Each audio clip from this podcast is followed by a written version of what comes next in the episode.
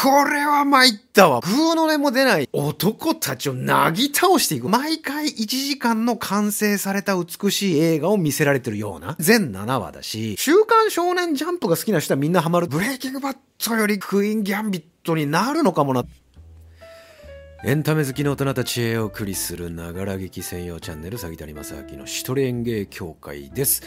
2020年10月23日、ネットフリックスであるドラマが公開されました。それがクイーン・ギャンビット。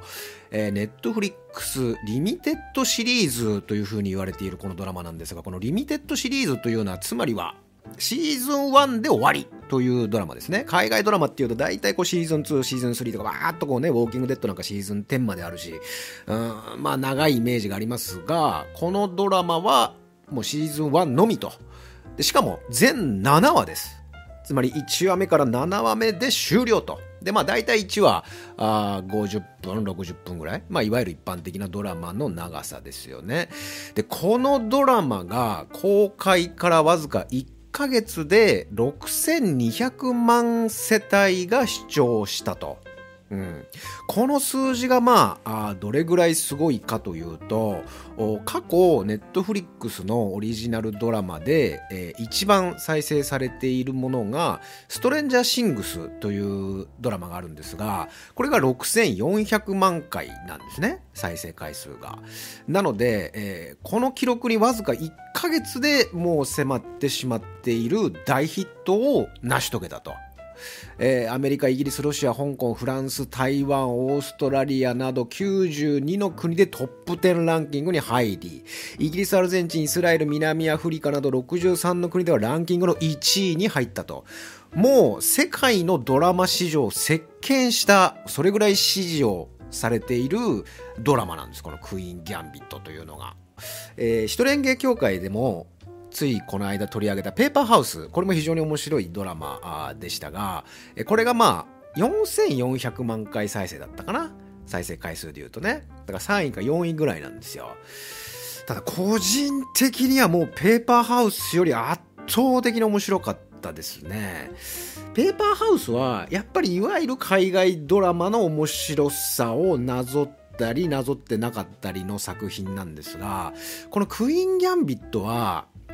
我々がイメージしている海外ドラマの面白さとは全く違うベクトルから見せてくるドラマなんですね。で、これどういう話かというとね、時代はまあ冷戦期ですね。冷戦期。アメリカ、ソ連の米ソ冷戦期を舞台に、チェスの、まあ、天才少女の話なんですよ。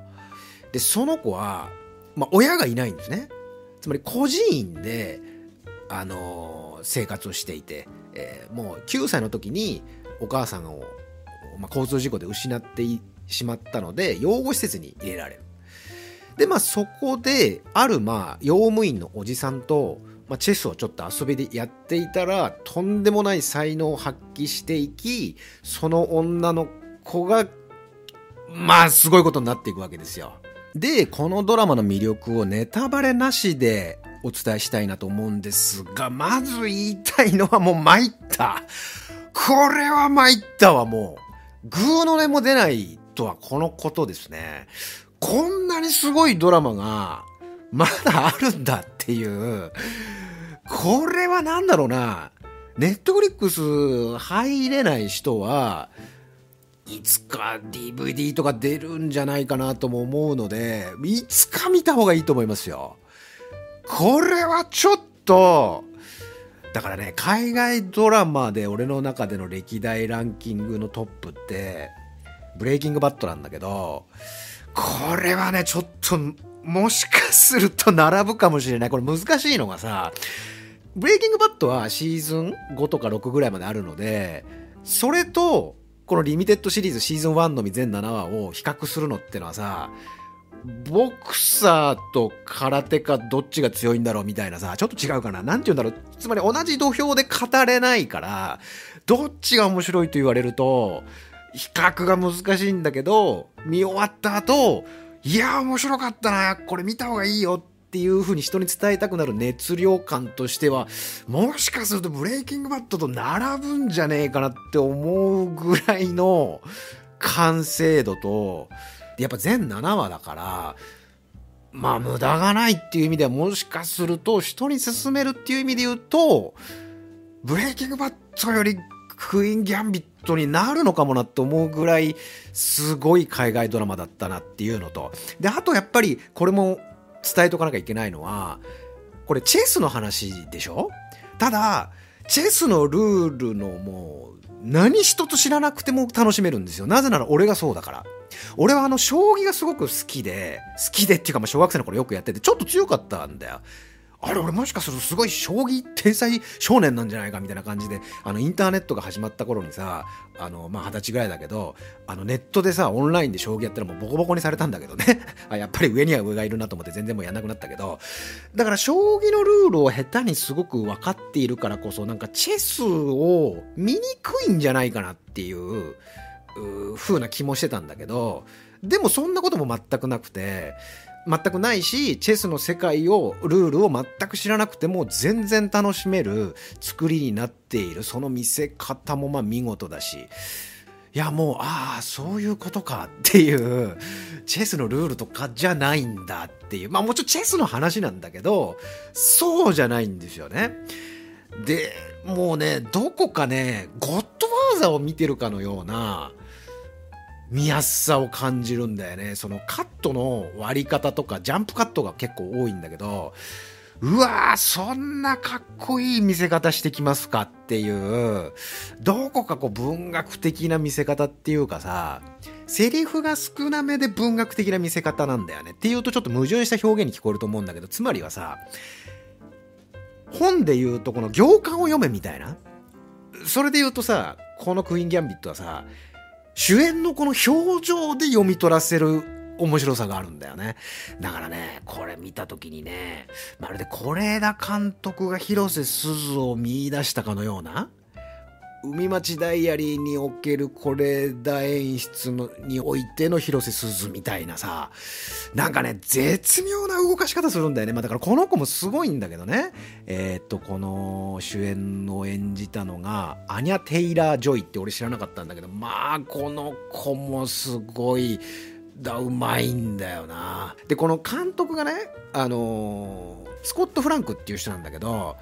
この人って、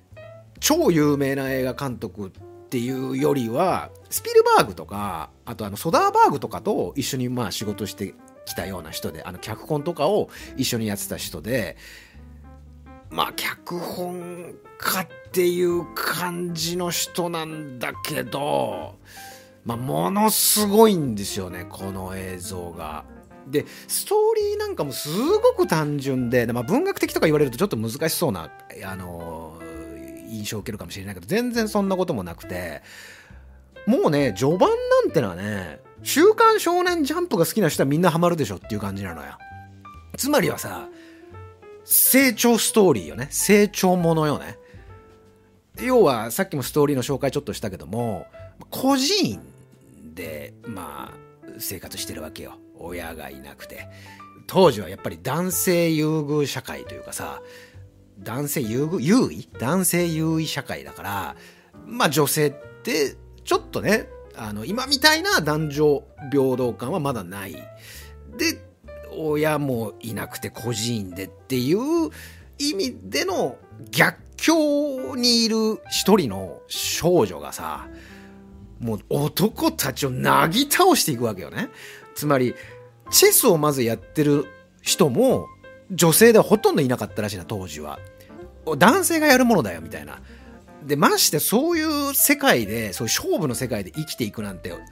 とんでもないみたいな。女性がそんなことでやるなんてとんでもないみたいな。それは男社会の話でしょみたいな。うん、なのに、その少女がさ、大人たちをやっぱなぎ倒していく描写とかは、痛快なんだよね。その辺はほらもういわゆるジャンプ的なさ、感じするでしょだから全然それは、もうストーリーは単純明快だし。で、あと結構好印象だったのは、いわゆる海外ドラマってさ、うわ、ここで終わんのかよみたいなよくあるじゃん。で、続きをこう気にさせて終わって、次の回も見させるっていう、まあそこの、アイディアとか演出の見せ方もまあ見事だなと思うんだけども、なんかね、そういう見せ方があざとく感じるぐらい、この話は1話1話淡々と終わるんだよね。スパッと終わんのよ。まあ、やっぱりそれでもまあ次は気になるんだけど、うわ、ここで終わらせるかみたいな、汚ねえなみたいなさ、じゃあ見るしかねえじゃんみたいな、でもね、そういうことはしないんだよね。なんかね、かっこいいんだよ、そこが。終わらせ方がイケメンなんだよね、1話ずつ。だから、なんか、海外ドラマ見ちゃうと、見始めちゃうと止まんなくなっちゃうから嫌なんだよなっていう人でもおすすめできる。1話見て、ああ、すごいなまたじゃあ明日ゆっくり寝る前でも見ようって言って、1話1話こうゆっくり堪能しながら見れる作品なんじゃないかなという。だから、言うなれば毎回1時間の完成された美しい映画を見せられてるような、うん、そういう感じなんだよね。で、それで全7話だし、すごくいい1週間遅れると思うよ。まあちょっと参ったな、こりゃ。ついこの間取り上げたペーパーハウス。これも非常に面白いドラマでしたが、これがまあ4400万回再生だったかな？再生回数で言うとね。だから3位か4位ぐらいなんですよ。でね、多分ね、こういう映像を撮りたがる人も増えるだろうな、監督とかで。でもね、これは真似できないだろうな、この感じは。あの、この作品のよりこうネタバレありの内容に関する言及とか、その辺は、あまた次回の動画でネタバレありのクイーン・ギャンビットの話をやりますんで、えー、まずはこのクイーン・ギャンビットを見てもらって、えー、で、えー、見終わった後にまたこの一人演芸協会に戻ってきてもらってネタバレありの方で一緒にこのクイーン・ギャンビットの感動を、えー、共有し合えたらなというふうに思いますのでまずは見てみてほしいおそらく公開させないと思うよだって全7話だしうん、1話も別に5、60分ぐらいなので、ま、ネットフリックスオリジナルドラマって毎回そうなんだけど、あの決まってないんだよね、テレビドラマみたいに。だから40分ぐらいで終わっちゃう回もあれば1時間10分ぐらいの回もあればっていうさ。まあ平均まあでもやっぱ5 6 0分ぐらいなんだけどね。ちょっとこれはペーパーハウスももちろん面白かったんだけど次元が違うね。もう制作意図から狙いから全ての次元が違う。もうレベルが違うと言ってもいいでしょうね。で、それは結果、数字的な結果でも出てるけども、個人的に見ていても、やっぱりもう、違う、ちょっと、これは違うね。ここまで面白いネットフリックスオリジナルドラマで出てくんのかな？完成度から何から。なんでこういう風に作れたんだろうな。だからこのスコット・フランクっていう人が、なんでこんなドラマを撮れるんだろうなっていうね、そのね、映像の撮り方から何からすさまじいんだよな。めちゃくちゃかっこいいし、めちゃくちゃわかりやすいし、まあちょっとこの辺はね、もう本当に内容、ネタバレ編の動画でじっくり語りたいなというふうに思いますので、ぜひ、まあ世界で一番今、話題になっている世界中の人たちが今最も注目しているドラマと言っても過言ではないドラマだと思うので、ぜひこのクイーン・ギャンビットを見て、その上でまたこの人連芸協会のネタバレ編の方でお付き合いいただければなというふうに思います。この番組では見たしても嬉しくなるようなコメントに関しては一つ残らず全て番組の中で紹介させていただいております。そしてここまで聞いていただいたあなた、ぜひチャンネル登録といいねボタンの方よろしくお願いいたします。詐欺だねまさきでした。心のチェックメイトと。